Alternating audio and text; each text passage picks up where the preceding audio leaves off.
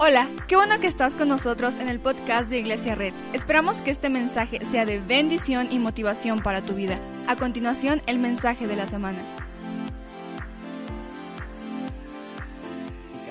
Y está en Mateo 18, 21. Dice, Pedro se acercó a Jesús y le preguntó, Señor, ¿cuántas veces tengo que perdonar a mi hermano que peca contra mí? Hasta siete veces, el que sigue. No te digo que hasta siete veces, sino hasta setenta y siete veces, le contestó Jesús. Este es un versículo en el que Pedro está con Jesús. Y Pedro le pregunta a Jesús, Jesús, ¿cuántas veces tenemos que perdonar? No sé si alguna vez te has preguntado cuántas veces tenemos que perdonar. Vuelta con alguien y dile, oye, ¿cuántas veces tenemos que perdonar?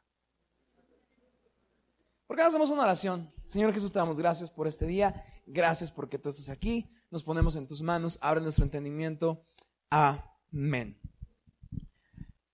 El perdón es una palabra complicada. El perdón siempre ha sido un tema de discusión porque el perdón suena romántico, suena bonito, pero la realidad es que quien le ha tocado perdonar o a quien le han pedido perdón sabrá que el perdón es nada bonito. Seguramente cada que te piden perdón es porque te acaban de hacer una jugarreta muy mala. Y todo el mundo dice perdón. Y la realidad es que el perdón es una idea bien romántica, pero todos sabemos que cuando el perdón es real, es complicado porque nos acaban de hacer algo malo, nuestros papás nos acaban de pegar, es como cuando te pegan tus papás y tú estás chiquito y, te dio unas nalgadas o te dio con la vara y te dice, perdóname, pero te amo y tú así como... ¿Cómo quieres que te perdone si estoy viendo que me acabas de pegar? Y seguramente todos han experimentado la palabra perdón, no han experimentado este perdóname. Hoy la leyenda urbana que vamos a hablar el día de hoy es perdona y olvida. Vuelta con alguien y dile perdona y olvida. Perdona y olvida. Perdonar y olvidar es una leyenda urbana. Para entrar en materia, un estudio halló una correlación clara entre las personas que perdonan y las personas que no perdonan. Las personas que perdonan son más sanas, son más felices. Y las personas que no han perdonado, escucha esto, ingieren mayor, mayor cantidad de medicamentos, tienen más dolores físicos, no pueden dormir. Si tu mamá no puede dormir, dile, ah, has perdonado. Y sus signos vitales, su presión, su, su, presión sanguínea y su frecuencia cardíaca están más estables y tienen menor fatiga. Los autores explicaban que esto se debía a la disminución de sentimientos negativos y estrés en los perdonadores. Ponte con alguien, ¿eres perdonador? Ahora, este versículo, yo, yo sé, yo sé que nos han dicho, tienes que perdonar todo. Ahora, no te voy a decir que no perdones, no, no, no, eso no es la clave. Pero aquí Pedro le está preguntando a Jesús, oye Jesús, ¿cuántas veces tenemos que perdonar a la gente? ¿Y sabes por qué le, le preguntaba esto? Porque en la antigüedad se decía y se enseñaba a los líderes y los pastores de esa época, se enseñaba que solamente podías perdonar a las personas hasta tres veces. Entonces Pedro dice, oye Jesús, ya que estamos aquí en materia, ¿cuántas, cuántas personas, digo, cuántas veces tenemos que perdonar? Y Pedro, si se dan cuenta, pregunta, ¿siete? Porque Pedro ya es cristiano y quiere verse muy espiritual. Jesús, pues la gente dice que tres. ¿Qué te parece si les damos chance? Digo, porque ya te conocemos y perdonamos siete. Y, y Jesús voltea con Pedro y le dice, de cierto te digo que no tienes que perdonar siete veces, sino tienes que perdonar 77 veces.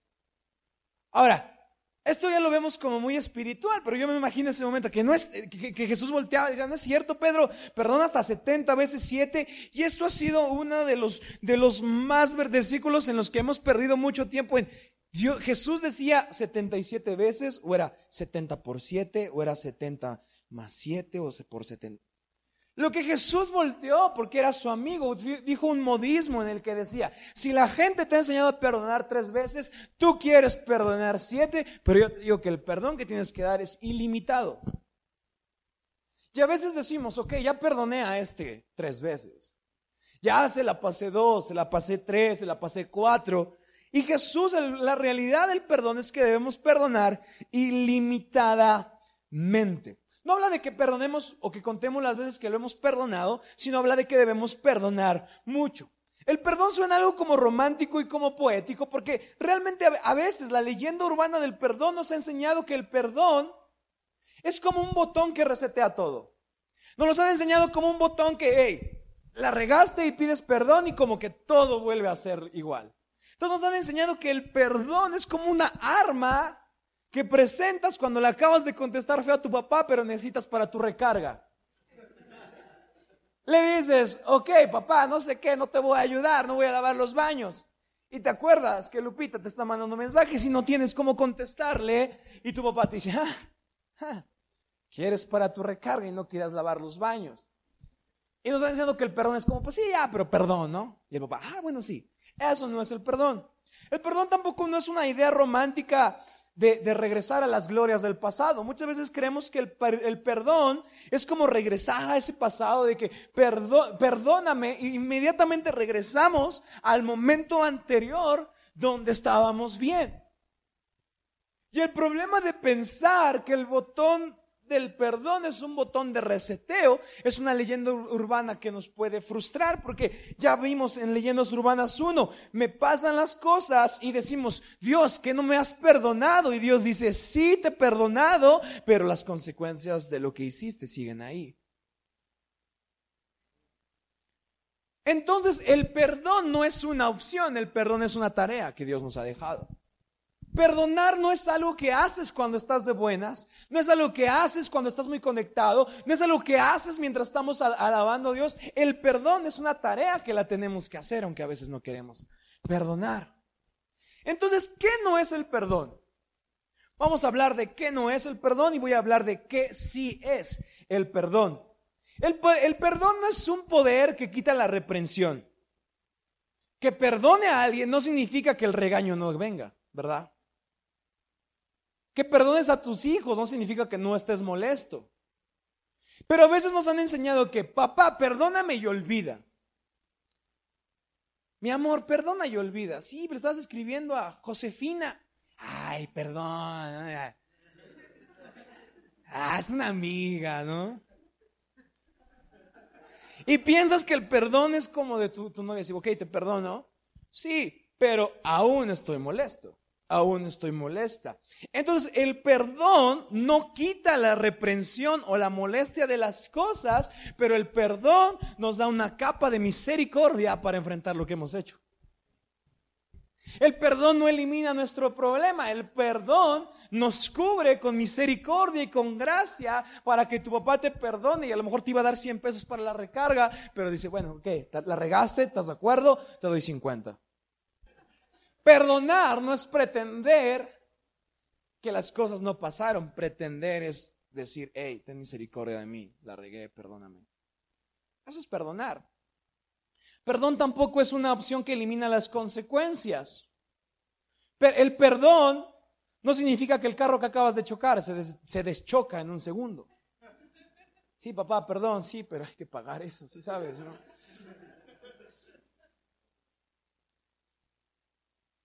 Recibir el perdón de alguien no es eliminar las consecuencias. El perdón lo hemos entendido a veces como un reset, ¿no? Perdono y todo vuelve a ser lo mismo. Esa es leyenda urbana. El perdón, lamentablemente, no resetea todo. El perdón no es algo que, que elimine todo lo que hicimos, pero el perdón, si nos da la oportunidad, no de regresar al plan A, pero de tener un plan B. No quita cuando me equivoco, pierdo el plan A. Pero no significa que si pido perdón, las consecuencias de mi desobediencia al plan A se eliminan y Dios te, dice, ok, sigue en el plan A. Sino dice, ok, te equivocaste, plan A se esfumó, pero soy tan bueno y te amo que no te voy a dejar con el plan A, te voy a dejar ahora con un plan B.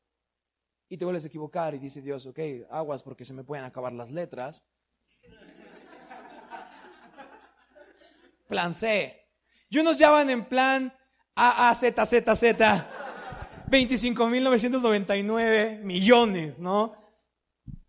El perdón no, no resetea todo. Tampoco el perdón es una tarea que restablece la confianza. El perdón no, no restablece todos los errores. El perdón, el perdón no es, no es una tarea que restablece la confianza al lugar mejor. Porque el perdón tiene que hacernos prudentes, pero no tiene que hacernos ingenuos.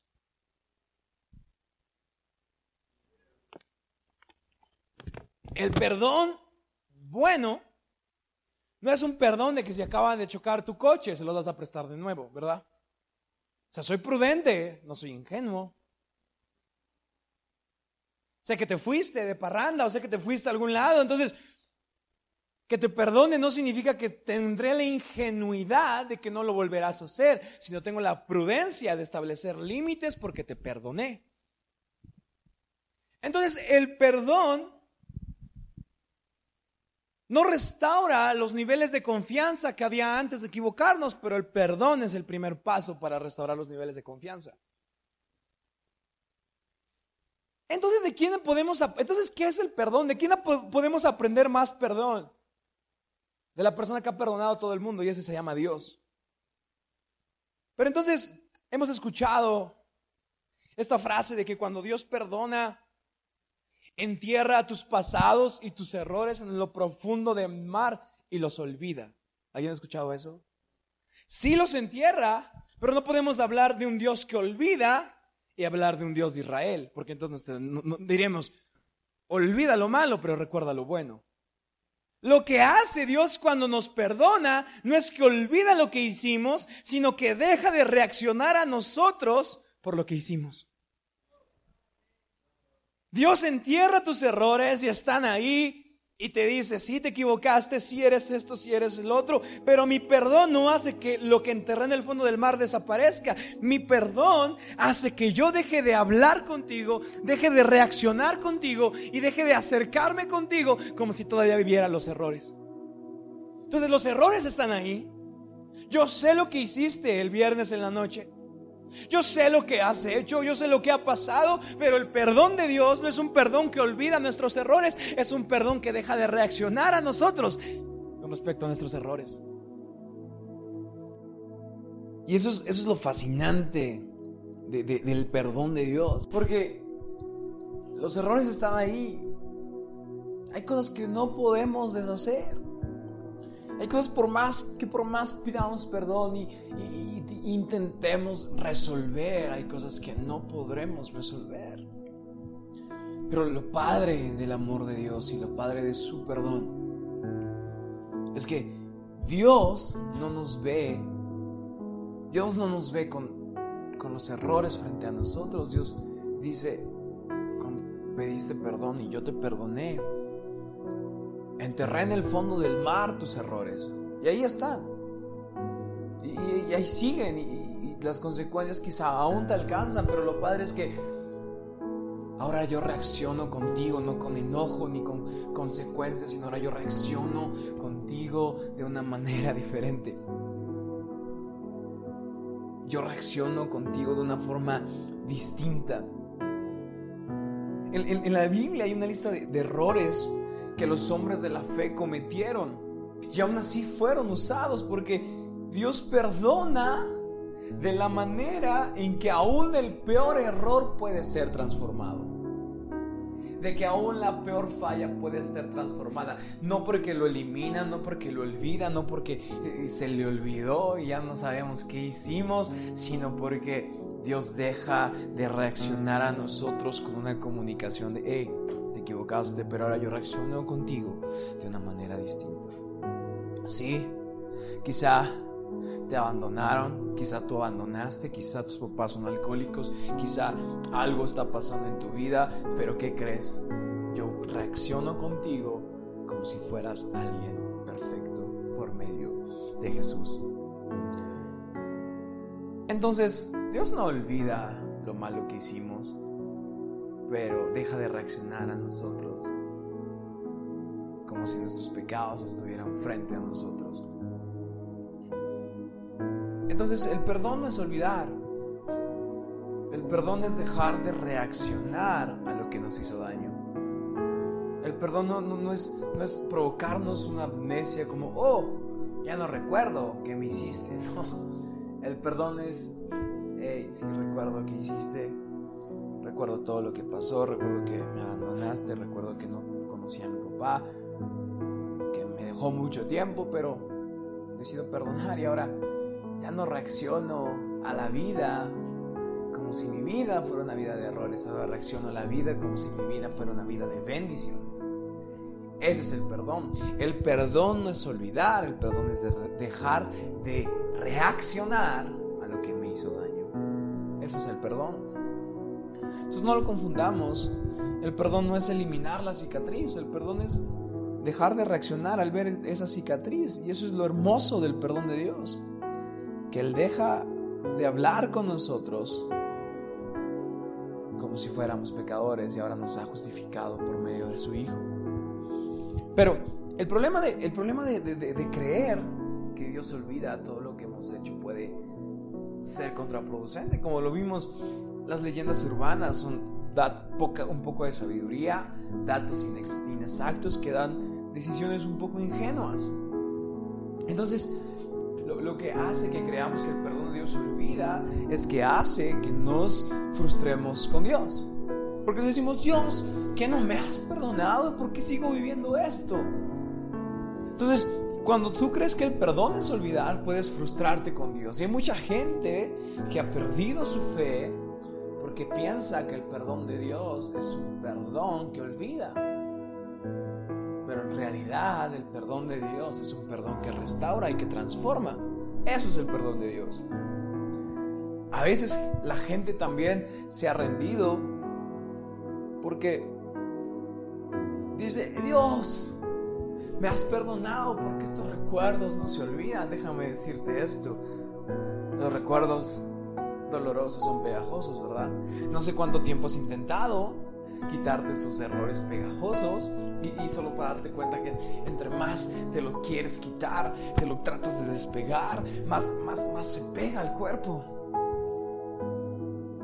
Y se pega y, se pega y se pega y, y entonces dices, Dios, si tú me has perdonado, ¿por qué, por, qué, por qué no has quitado estos errores de mi vida? Y es como, es que el perdón no es eliminar todo. El perdón es que te veo perfecto, aunque tengas esos recuerdos dolorosos en tu vida. Te veo hermoso, aunque esas cosas que te hicieron daño aún estén ahí. A veces creemos que las iglesias tienen que ser lugares viene gente sin recuerdos y sin dolores y sin errores. Es un error porque en la iglesia debe ser el lugar donde todos estamos con un montón de recuerdos pegajosos, como, como el capitán Jones de, de, Jack Sparrow, no me acuerdo si se llama así, que tiene cosas pegajosas. Así siento que la iglesia debe ser un lugar donde, donde venimos con nuestros errores, venimos con nuestras fallas, venimos con nuestros pecados y decimos, Dios, perdóname y a veces nos frustramos porque pensamos que esos recuerdos dolorosos se van a despegar y quizás siempre los tengas ahí. Pero tu propósito no depende de lo que tienes pegado a tu cuerpo como un recuerdo. Tu propósito depende de la forma en cómo Dios te ve. A veces también la gente se frustra porque piensa que, que el perdón de Dios es como un botón de reseteo que, nos llevará al momento anterior donde todo estaba bien. Y, eso produce expectativas falsas. Produce expectativas no razonables porque decimos, hey, ¿y por qué si Dios ya me perdonó? ¿Por qué? ¿Por qué? Porque siguen las consecuencias. Porque el perdón es el inicio del proceso, no es el final. El perdón es el inicio, repito, el perdón es el inicio del proceso, no es el final.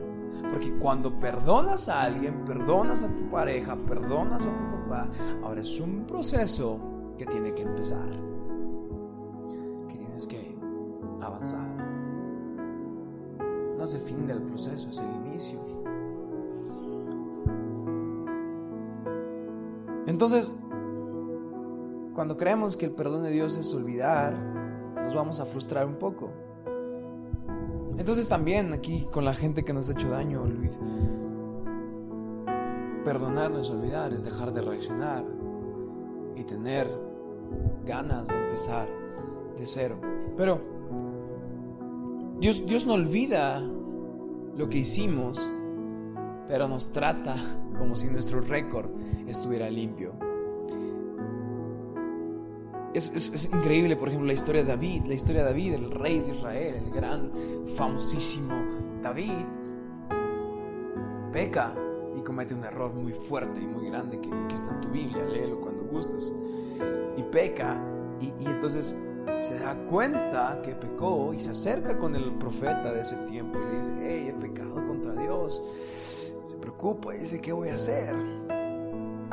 Y el profeta, si, fuera, si, el perdón de Dios fuera como lo pensamos a veces, el profeta le hubiera dicho, ah, ok, no te preocupes, eh, Dios ha olvidado todo y todo va a estar bien. Y, y le dice algo bien fuerte, le dice, sí, te he perdonado.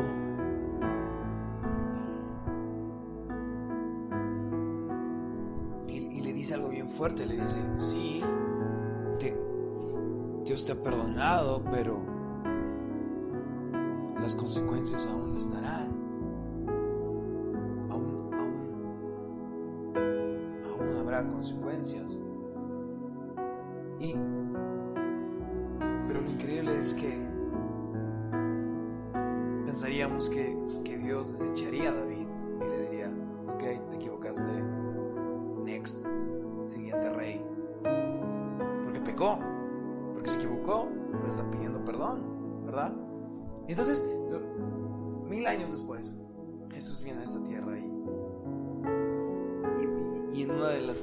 historias, él cita una de las canciones de David. Y es como, ok, espera, espera, espera, ¿cómo, cómo me está citando una canción de, de, alguien que se equivocó? Y, no lo dijo Jesús, pero me imagino que fue así como de, hey, les voy a hablar de una canción de... Y no dijo del pecador, del que se equivocó, que no pidió perdón, no. Jesús dijo, ¿sabes? Se equivocó, pero Dios, con su perdón, le dio utilidad a un hombre que le había regado. Y ahora escuchen esto que escribió él. Entonces lo padre del perdón de Dios es que aunque no olvida, pero nos da un propósito aunque no se eliminan los errores, pero voltea a vernos diciendo, hey, tú no eres desechado, tú no eres abandonado, tú no eres la persona sola, tú no eres cualquier persona que te quiso amedrentar, tú eres una persona y hay un plan para ti, hay un propósito para tu vida. Nadie en esta iglesia es desechado, no importa qué edad tengas, no importa si eres divorciado, no importa si eres soltero, no importa si eres huérfano, no importa si te han abandonado, no importa si no tienes recursos como otras personas, nadie en esta tierra y en esta iglesia es desechado por lo que ha vivido, porque si Dios no nos ve por nuestros errores, nosotros no deberíamos ver a la gente por nuestros errores. Es increíble cómo Dios nos da una nueva oportunidad. Es increíble cómo Jesús cita los salmos que provenían de un pecador como David. Porque aunque vivió consecuencias, Dios nunca lo desechó. El perdón de Dios no ofrece olvidar. Pero ¿sabes qué? Si ofrece, Dios ofrece una posibilidad de restauración, de productividad y de utilidad. Me encanta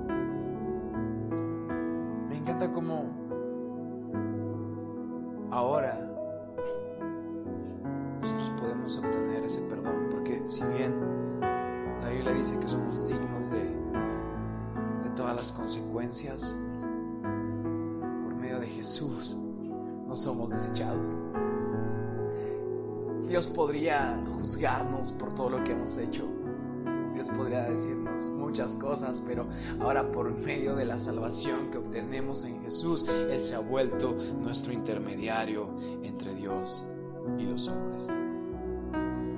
Sabes, en la cruz Jesús pagó el castigo por nuestro pecado, llegando a ser nuestro sustituto. déjame explicarte esto. Entonces, cuando el pecado, la salvación, la salvación de Jesús no, no quita, el perdón de Dios no quita el, el pecado de nosotros, pero pone un nivel que es Jesús entre nosotros y el pecado. Entonces, cuando el pecado nos estaba aplastando, cuando el pecado no nos dejaba levantarnos, cuando nosotros pedimos perdón a Dios, hay un intermediario que se pone entre el pecado, entre, entre las consecuencias del pecado y nosotros. Y ahora nosotros somos, somos justificados por medio de Jesús. En la cruz, la justicia y el amor de Dios se en una persona que fue el intermediario entre Dios y los hombres. Timoteo, primera Timoteo, voy terminando 2.5, dice, porque hay un solo Dios y un solo mediador entre Dios y los hombres. Jesucristo hombre, quien dio su vida como rescate por todos. No sé qué has vivido, no sé qué situación complicada estés viviendo hoy, no sé quién necesites perdonar. Pero déjame decirte esto. Alguien necesita escucharlo. Déjame decirte esto. Dios, por medio de Jesús, puede dejar de verte como el que se equivocó y puede empezar a verte como el que se equivocó pero ahora fue redimido por medio de Jesús. Muchas gracias por acompañarnos. Subimos contenido semanalmente, así que suscríbete y síguenos en redes sociales. Te dejamos los links en la descripción. Nos encanta pasar tiempo contigo, así que si estás en Tlaxcala no olvides visitarnos este domingo.